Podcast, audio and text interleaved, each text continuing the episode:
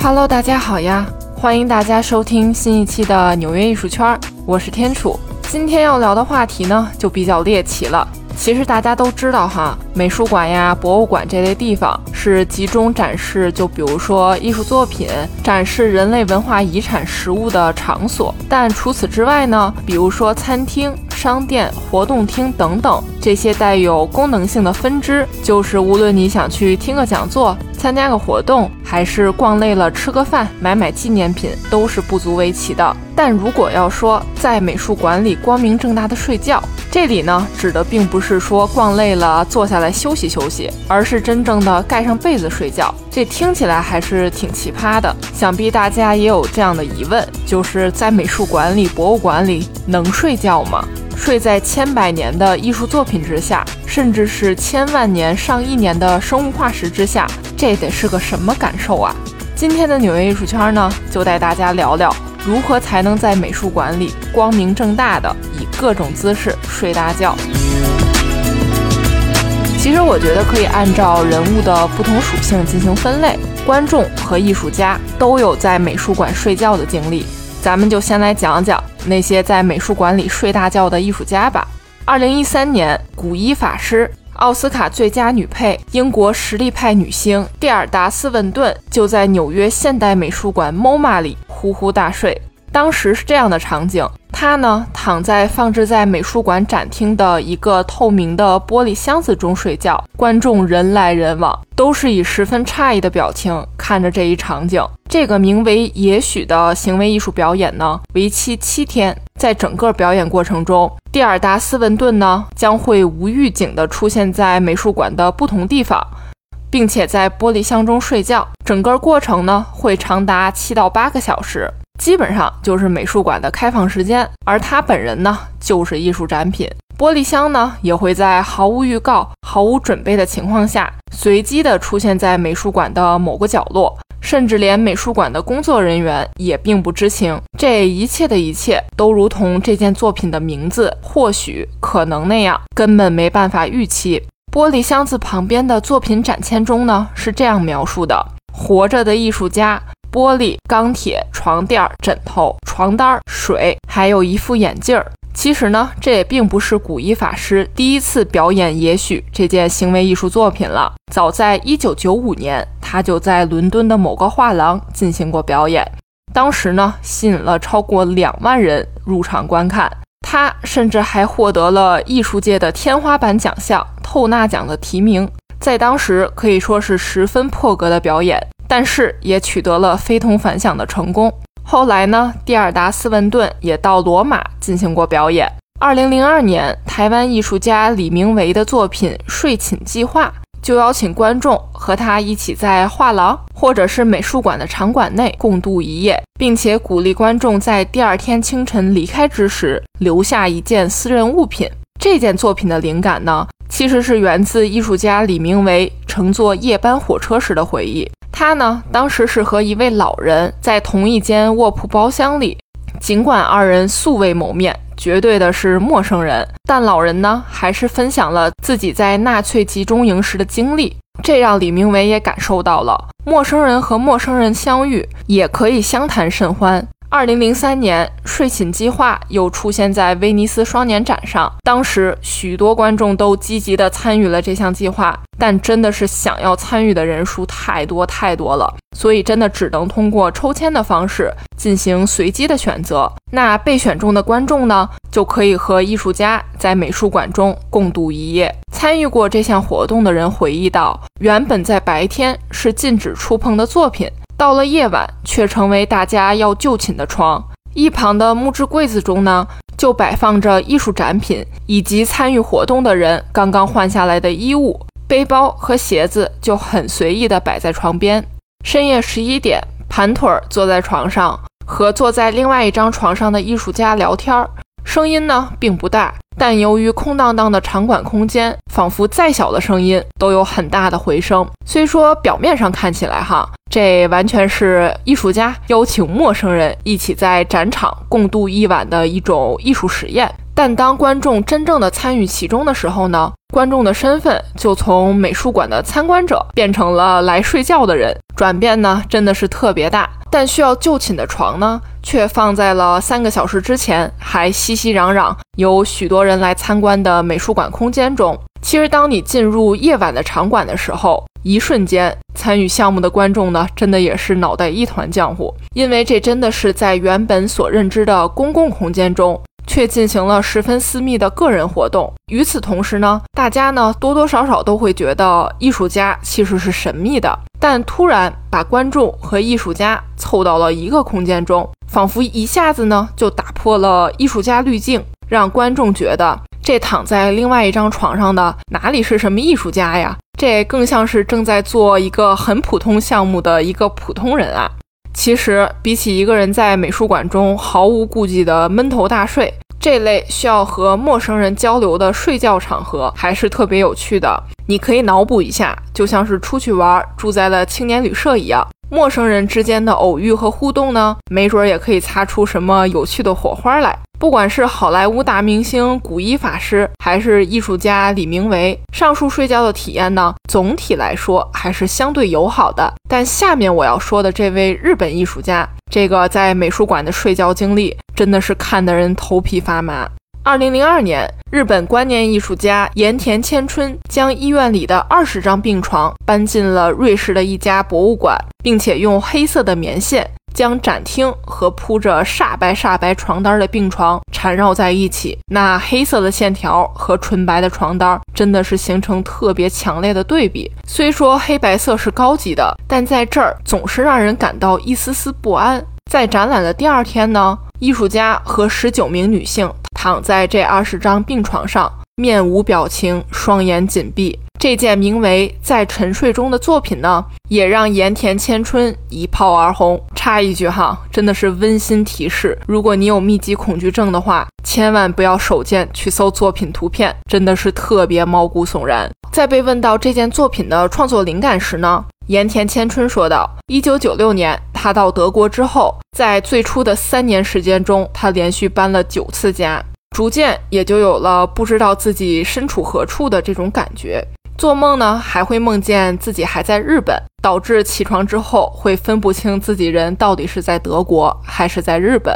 因此呢，艺术家就产生了一种很强烈的想法，就是希望自己可以在一个住所中固定下来。被黑线缠绕满的病床，仿佛是你想走也没有办法，只能被黑线拴得死死的。除了艺术家可以有理有据，以艺术创作、艺术表演作为特别好的理由，光明正大的睡在美术馆和博物馆之外呢？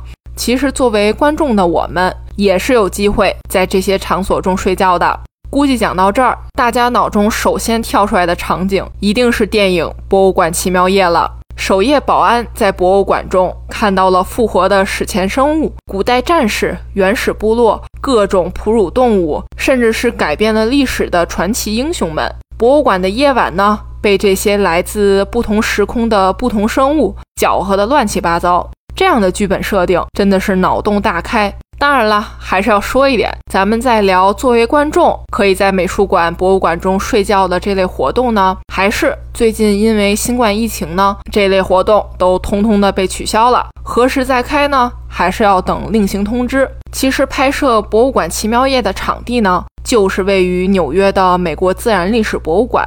博物馆呢，当然也开设了在博物馆过夜的活动。真的是特别受孩子们的欢迎。你可以在场馆中睡在镇馆之宝——一条从1969年开始就已经被挂在展厅中央、长大概是28米的仿真蓝鲸模型下面，或者呢，你也可以提前向馆方咨询，申请睡在其他你感兴趣的展厅中。插一个题外话，很有意思的小故事。上个月呢，美国新冠疫苗注射工作进行的如火如荼。纽约市呢，为市民们安排的其中一个大规模的注射场地，就是在美国自然历史博物馆的这个蓝鲸下面。一定程度上呢，也吸引了很多人前来打疫苗，提高了城市的整体疫苗接种率。当然了，为了鼓励大家打疫苗。所有在这头蓝鲸下打疫苗的人都还可以得到一张最多四个人免费的博物馆门票。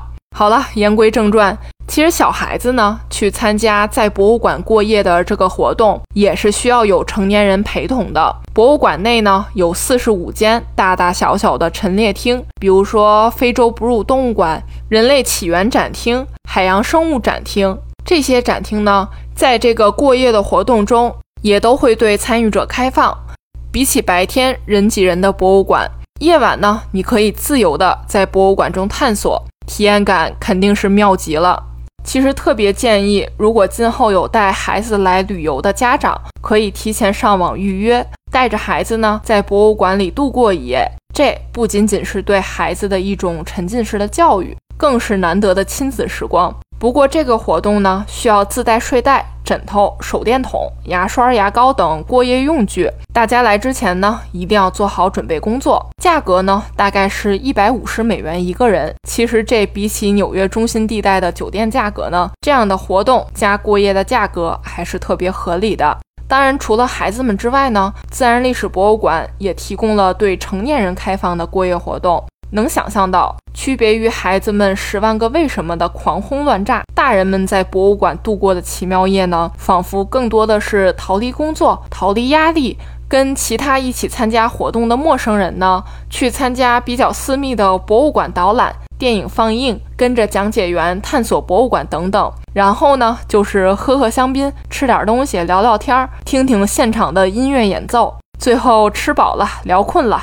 就溜达溜达的前往巨型鲸鱼模型所在的展厅，随便找个空床位一躺，被子一盖，在千万年的历史文物标本面前，能够踏踏实实、安心的睡一觉。这就完事儿了。其实，据网上参与过这个项目的人的评价是呢，这只巨大的蓝鲸似乎有一种催眠的神力，能让人好好的睡一觉。甚至还有人表示，哈，本来以为在公共场合打地铺过夜会感觉各种不舒服，但意想不到的是，自己真的睡得很沉。然后，对于成年人来说呢，活动价格稍微高一点点，是三百五十美元每个人。其实，电影《博物馆奇妙夜》推出之后呢，不仅仅是美国自然历史博物馆，世界各地的博物馆也都纷纷开展了在美术馆过夜的活动。就比如说吧，在美国国家档案馆里呢，你就可以和例如《独立宣言》等珍贵的档案一起睡一晚；伦敦自然历史博物馆的恐龙陪睡活动；美国国际间谍博物馆的儿童特工之夜。美国圣地亚哥野生动物公园的露营活动等等，都是特别受欢迎的。总之哈，这不仅仅是吸引小孩子的眼球，有些在美术馆和博物馆的过夜活动呢，大人们看了也是心痒痒。这么难得的体验，大家都不想错过。位于纽约的另一家美术馆也举办过类似的过夜活动，那就是我们在之前节目中介绍过的。致力于收藏、展示和保存喜马拉雅山脉及周边地区艺术的鲁宾艺术博物馆。鲁宾艺术博物馆提供的过夜活动呢，也是很有意思。其实，因为它是集中展示藏传佛教的美术馆，所以在这儿进行的过夜活动呢，在一百幅佛陀画像的注视下入睡的体验，无论你是否有信仰，都是很好的禅修体验。很有意思的是，参加活动之前呢，美术馆会为大家发放调查问卷。通过调查问卷的结果，馆方呢会把你的床位分配到最合适的艺术品下面。入睡之前呢，也会提供宵夜。早上醒来时呢，美术馆会提供一些清淡的早餐，也会有专业的讲解人员为大家讲解每一幅作品的含义。每个人的价格呢是一百四十美元，门票一般是从每年的九月十三日前后开始售卖，不到一个月的时间就会售罄。每年呢也只卖这么一个季度。由于美术馆的专业性很强，所以在无数的经典唐卡、佛像、雕塑的陪伴下入睡呢，或许你会觉得害怕，或者呢你也会体验到一种前所未有的沉静的感觉。但这样的体验真的是很难在纽约其他地方找到。二零零八年普利策奖艺术文化批评奖获得者、美国毒舌艺评人 Jerry Saltz 就在纽约古根海姆美术馆中睡了一晚上。这个建筑呢，你一定见过照片。其实从外表看，它特别像一只茶杯。建筑的内部的外圈呢，是螺旋向上的斜坡，螺旋体的中部形成了一个敞开式的空间。从玻璃圆层顶呢进行采光。对于游客来说呢，是十分新鲜的存在。其实对于艺术家和策展人也是如此。毕竟这个空间并不是一个规规矩矩的白盒子。本来 Jerry South 呢计划是和妻子一块入住，结果那天呢妻子有事儿出城了，只有 Jerry 一个人跑去美术馆睡觉了。他呢还用一篇很长的文章，配上了各种摆拍的照片，记录了这次在美术馆过夜的经历。其实这并不是一评人才能得到的独家福利。这是比利时装置艺术家卡斯滕霍勒在古根海姆举办展览期间的一项艺术实验。白天呢，它就是一件展品；晚上呢，就变成了酒店。当然了，这个酒店就只有这么一张床。二零零八年十一月一日到次年的一月六日，任何愿意支付费用的人呢，只要提前预约成功，就可以入住这个古根海姆美术馆的临时酒店。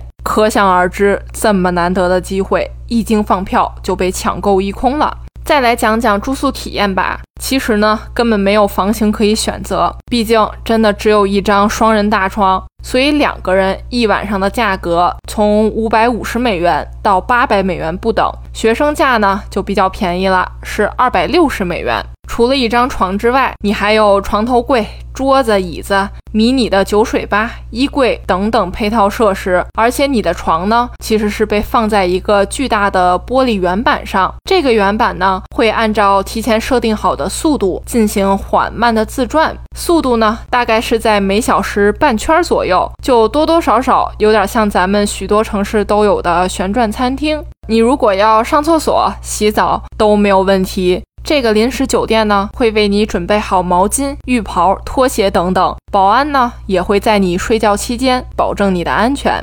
躺在美术馆硕大的、带有全套蚕丝被罩的床上。你可以透过古根海姆圆顶上的玻璃看看黑夜，也可以打开床头灯呢，进行绝对安静的阅读。甚至你也可以穿上浴袍，在美术馆里溜达溜达，看看展览，享受完全属于自己的、绝对不会被别人打扰到的时刻。并且硕大的美术馆里呢，只有你自己，或者是你和你的亲密爱人，或者是朋友，外加保安，真的是撑死了也就仨人儿。